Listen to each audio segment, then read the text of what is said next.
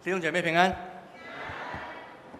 在旧约圣经里面，圣殿是象征的上帝与人同在的地方。圣殿在以色列人的生活当中有重要的地位。先知是传达上帝话语的人。先知的主要的工作是根据那个时代的景况，向那些人讲说上帝的旨意。先知真经常的预言未来会发生的事情，或者是讲解那个预言的意义是什么。总而言之，上帝觉得有需要的时候。就差遣先知，先知领受了上帝的灵的感动，就不顾一切的传讲。哈该是被掳以后回到耶路撒冷的第一个先知，他所传达的信息就是复兴和重建，他鼓励那些百姓要赶快的完成。建造新圣殿的工程。当圣殿被毁以后，耶路撒冷的街道上面好像废墟一片的，需要紧急的来修复。所以回到耶路撒冷的百姓，他首先的任务应该是来重建圣殿。重建敬拜上帝的地方，但这个健身店的工作因着各种的理由一再的拖延。事情是这样的：巴比伦被波斯国打败以后，那些被掳的犹太人在新的政策底下，有机会可以回到自己的故乡。开始重建他们的家园，首先就是要共同重建敬拜上帝的地方，也就是圣殿。当古列王一道的命令，那些犹太人可以从巴比伦回到耶路撒冷了。等很久了，或许我们以为有一大群的人想要离开巴比伦。就当像当年要离开埃及的人一样，为什么？因为经过被掳的这个，或者是强制性的搬家以后，有哪一个人不想回到属于自己的地方来重建家园？但事实不是这样。被掳去巴比伦的人，已经像耶利米书所说的，他们已经在巴比伦盖房屋。生孩子，种田，种地，种各样的蔬菜蔬果。为什么？因为一切都已经习惯了。因着巴比伦强大了，所以被掳到巴比伦的犹太人也跟着富裕起来。如果我们算一算的话，距离当年耶路撒冷被毁的那一天，已经经过快五十年了。被掳去那一带的巴比伦的人，大部分的人已经过世了。对于在被掳的时候生出来的那些人来讲，对他们来说，巴比伦才是他们的故乡。因此，大部分在巴比伦的人并没有愿意回到耶路撒冷的行行列，而选择留在巴比伦过安逸的生活就好了。所以王一道的命令以后，从巴比伦回到耶路撒冷的犹太人大概有五万个人。当他们回去计划的重建他们的家园的时候，重建失去的圣殿的时候，才发现不是那么容易的。当他们远远的从巴比伦回到耶路撒冷的时候，他立刻就发现有一些问题，最少有四样。第一。回到耶路撒冷以后，那个土地已经不像当年的那么荣耀了。土地十分的荒凉，长长满了杂草。老家的房屋倒的倒，破的破，歪的歪。第二，原来那些留在耶耶路撒冷的最底层的那些边缘人，已经把被掳的人的房子、土地占据了，据为己有了。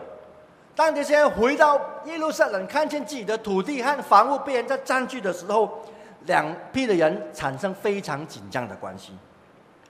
第三，圣殿在重建了，遇见附近不同的种族和波斯的政府的官员的反对，在修复圣殿的祭坛的时候，立了地的根基以后，这个工程就再没有动了。第四，最初想要努力回去重建圣殿的那一批的第二代的年轻人，受到他们长辈的强烈的批评，因为他们的长辈以前看过所罗门所建的圣殿是多么的荣耀，今天不管他们多努力，都不像以前了。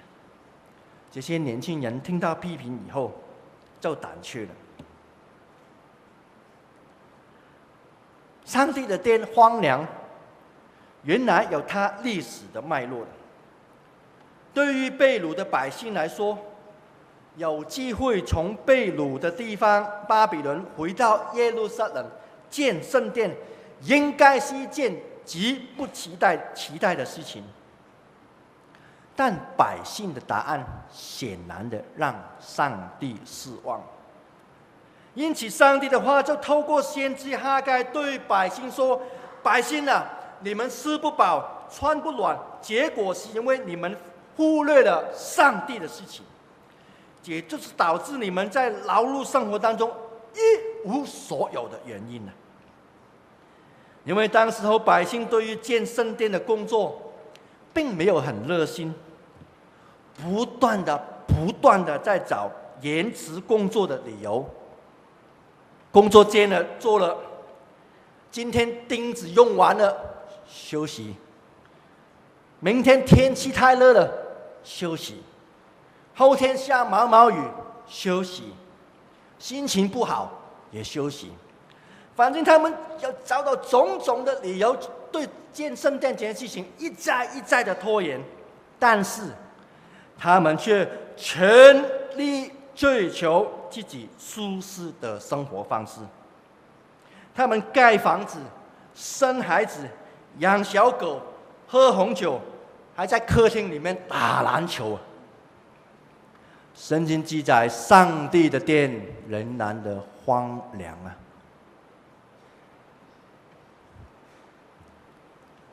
其实大家都知道，犹太人从被掳的地方回到故乡以后。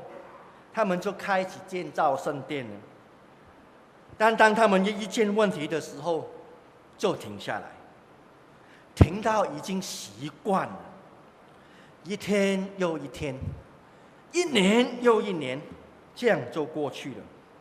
圣殿的工作恐怕只有第一层的地基打好以后，就再没有动了。在这一段的时候，本来应该充满上帝荣耀的圣殿，现在竟然像一个废墟一般。很有趣的是，这样的情况竟然维持了最少十五年。那么，这十五年的拜这些百姓在做什么啊？圣经记载，百姓在十五年间渐渐的变得富裕了，生活品质慢慢被提升了，吃的喝的比较有营养，连住的地方也开始讲究起来。所以圣经记载，他们是住在有天花板的房屋里面。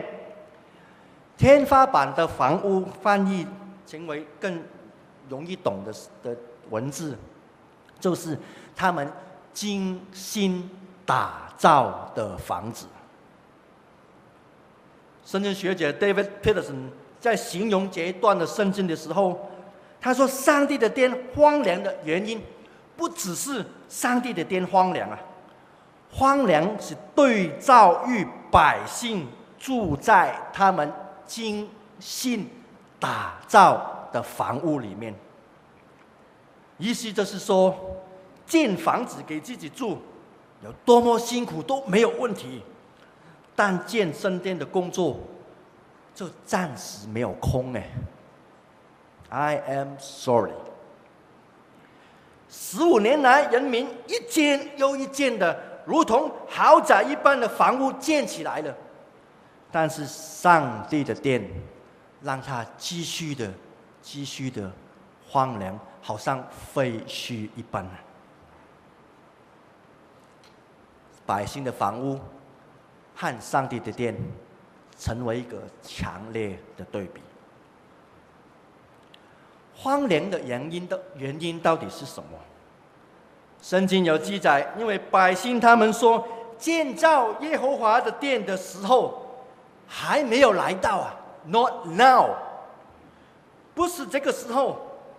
现在不适合了，改天好不好？没有想到结局，结局不是时候的借口，让这些百姓付上了沉重的代价。接着，上帝说：“对他们说，你们撒的种多，收的却少；你们有吃，吃的永远吃不饱；喝的喝不够。你们赚的赚的工钱。”好像放在一个有破洞的袋子里面，怎么丢进去就怎么样流流出来。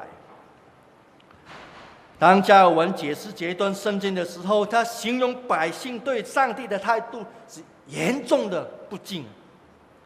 他特别强调这一段经文是讲说有关上帝愤怒临到的信息。因此，百姓上帝对百姓说：“你们种很多很多。”收的却很少，意思就是说，百姓不应该专注在满足在自己的事情上，他们更要知道的，他们在吃不饱、穿不暖，结果上看到上帝的愤怒已经临到了，在这种虚空的结局里面，是他们劳碌一生一无所得的原因。本来百姓的生活已经慢慢稳定了，但最后他们种种很多，收的少。他们想要吃，吃不饱，经济不好，一落千丈的。他们的努力几乎成为白费了。因此，哈该强调这个挫折的是因为他们忽略了圣殿的缘故而造成的。值得注意的是。这段经文的过程中间，上帝称呼这个国家的时候，表明了上帝对他们的不喜悦。上帝称他们说“这个百姓”，而不是说“我的百姓”。当这些百姓说建造耶和华的殿时候还没到啊，上帝怎么说？他说。耶和华上帝借着先先知哈该唤醒那些沉醉在安逸生活的百姓。第一章第五节说：“现在万军之耶和华如此说，你们要审查自己的行为。”第一章第七节说：“万军之耶和华如此说，你们要审查自己的行为啊！”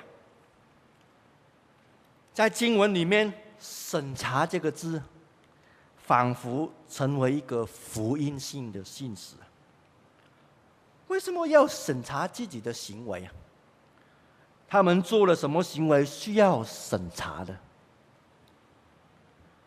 回到耶路撒冷以后，百姓将祭坛建筑在地基的时候，开始的时候很顺利啊，但不久以后就失去了重建圣殿的热忱了，减退了为上帝工作的兴趣了，取而代之的。是他们的欲望，他们盼望多得一点，所以他们就多种，这边也种，这边也种，这边也种，那边也种。所以他把所有的东西都收在家里面。他们住在奢华的房屋，上帝的殿却放在一边，一直延后，一直延后。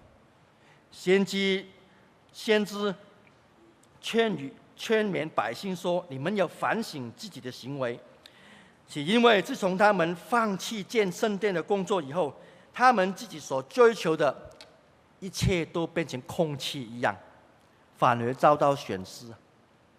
百姓向上帝祈求的祝福的东西，上帝都不赐给他们。他们种的很多，收的很少，吃吃不饱，穿不暖。审查是在这个处境底下有密切的关系的。其实，审查就是百姓应该把上帝的话放在心上的意思。当经过反省以后，接下来有一段很重要的信息，信息啊。哈该命令他们从山下，从山下跑到山上，去砍伐木头来重建圣殿。虽然经文没有提到悔改两个字，但他们的一旦顺服了，一旦改变漠不关心的态度了，一旦用行动来表明他们悔改的心呢，这样的行为是上帝所喜悦的。毕竟，只有行动才能算得上算得上真正的反省。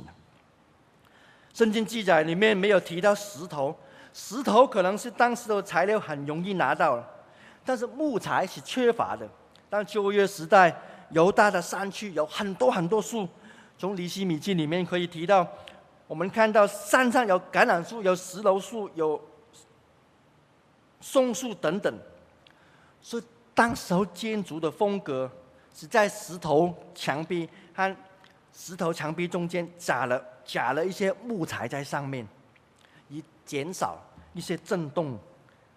如果巨大的木头可以从这个墙壁圣殿里面到另外墙壁可以连接起来，这些材料是需要从外面运进来的。在所罗门的时代，同样的建材料，但是所罗门是找一些奴隶去强迫他们去凿石头，或者是搬搬沉重的材料。但是哈该期待所有的百姓义务的一起来劳动，一起动手来建造上帝的圣殿。第一章第八节说：“你们要上山取材料，建造圣殿，我就因此而喜乐，而且得到荣耀。”这是耶和华所说的。一章第八节说：“上帝就这样就因此而喜乐了。”如果百姓以讨上帝喜悦的心，甘心乐意去做主的工，上帝的愤怒。就变成喜乐，而且得着荣耀。RSB 的版本翻译这一句的时候，他提到：“我就将在我的荣耀当中来显现。”意思是将希伯来文的意思稍微做了修改。原文的意思是说：“我将为自己得荣耀。”所以，当百姓回转的时候，把所有的注意力从自己身上转到上帝的时候，并且起来上山取材料下来一同建造的时候，上帝就得着荣耀。一切的不幸、旱灾、灾祸都要离开他的百姓，因为当上帝得着荣耀的时候，他的百姓也要得着荣耀啊。弟兄姐妹，圣殿仍然的荒凉是哈该书重要的信息。到底上帝的殿怎么样从荣耀变成一片好像废墟一样的地呢？是因为以色列百姓与上帝之间的关系出现了问题了。许多时候，人在危难、危险、艰难的日子，比较容易依靠上帝。反过来，当人在安逸、在很舒适的环境当中，却很难继续的来依靠上帝。以色列的百姓也不例外。当百姓专注在自己的事情上面，却把上帝的事情忽略的时候，他把他们的房子整理得像豪宅一样的时候，但上帝的地方、上帝的殿却一再延迟去动工的时候，这个就是上帝的殿荒凉的原因。这是一个十分能够鼓励人的提醒，在生活当中，自己的事和上帝的事所占的比率常常都不成正比的，因为人常常把自己的事做完以后，才有空去做上帝的事，或者是当我们花完所有我我要花的钱。所剩下的才能够奉献。我们用完所有的时间去做我的事情，剩下的时间我才能够亲近上帝。我忙忙完所有的事情，做好我所有的事情以后，才有时间服侍。亲爱的弟兄姐妹，以色列人这样的生活。成为这样的写照，这就是不是圣经里面所说信心的生活。亲爱的弟兄姐妹，请你现在准备闭上你的眼睛。假如我们现在有一分钟，坐着那个时光隧道。让我们一同进入那些犹太人的家里面，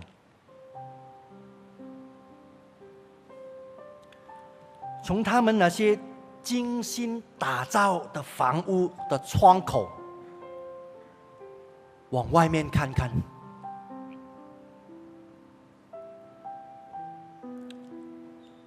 从豪宅的窗户外面，你看到的圣殿是怎么样的？它跟圣经所描述的可能一模一样，只有一层薄薄的地基，什么都没有。上面有一些一大堆的野草、枯干的树叶、被虫子蛀坏了的木头，或许甚至还有动物的尸体。和粪便。咦，这里不是上帝的殿吗？不是应该充满着荣耀的圣殿吗？为什么如此的荒凉啊？到底这十五年，这些百姓是怎么过的？难道他们每逢走到窗口旁边的时候，真的没有发现窗外的哪一个上帝的殿，竟然如此的荒凉吗？到底这些犹太人怎么样面对自己的良心？唯一的可能性是，这就是把所有的注意力都注意在自己身上。以及他根本看不到上帝的家的需要。亲爱的弟兄姐妹，如果你从你的眼睛往外观看，你看到上帝的家是很荣耀的，还是很荒凉的？即便那个外表是很漂亮的。但或许其中有任何的一小块，可能还是荒凉。或许你看到你生命当中你荒凉的一部分，你从来都没有花时间去建造这个圣殿。弟兄姐妹，如果现在你有一个莫名的感动，上帝感动你，无论你看到上帝的家也好，无论你看到自己的生命某一个角落也好，有小小的一块，你不忍心看到这小小的一块变得如此的荒凉，他需要你去填满它。亲爱的弟兄姐妹。如果你有这个感动，哈该这样勉励他的百姓，你要上山取材料建造圣殿。上帝说：“我就因此而喜乐了。”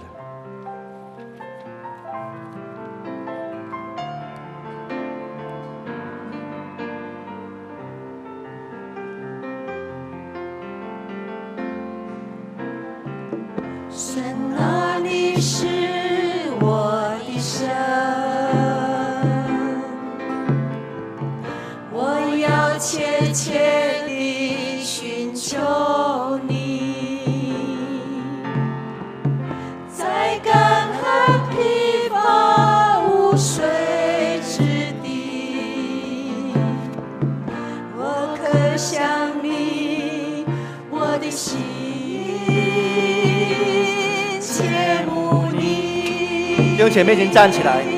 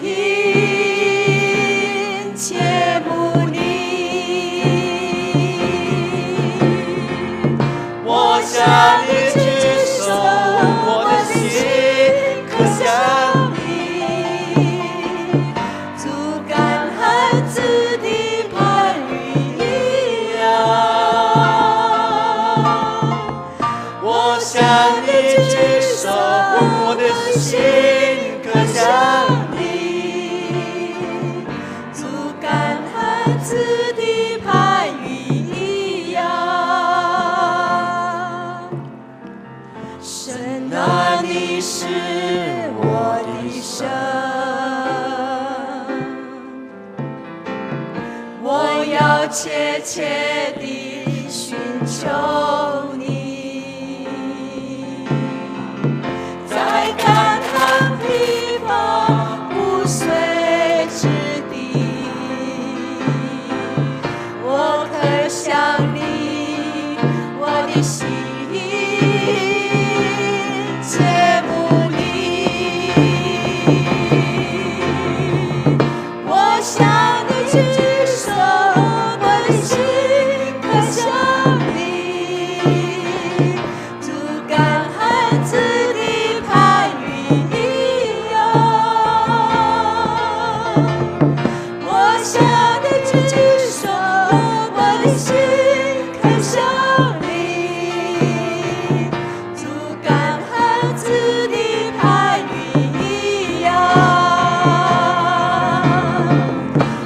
弟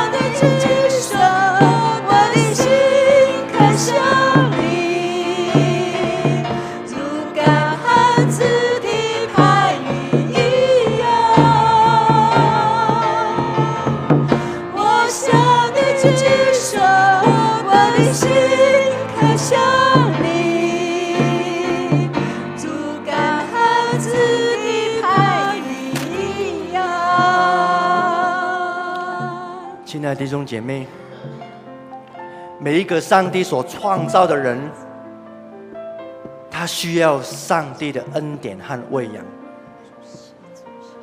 每一个上帝所创造的人，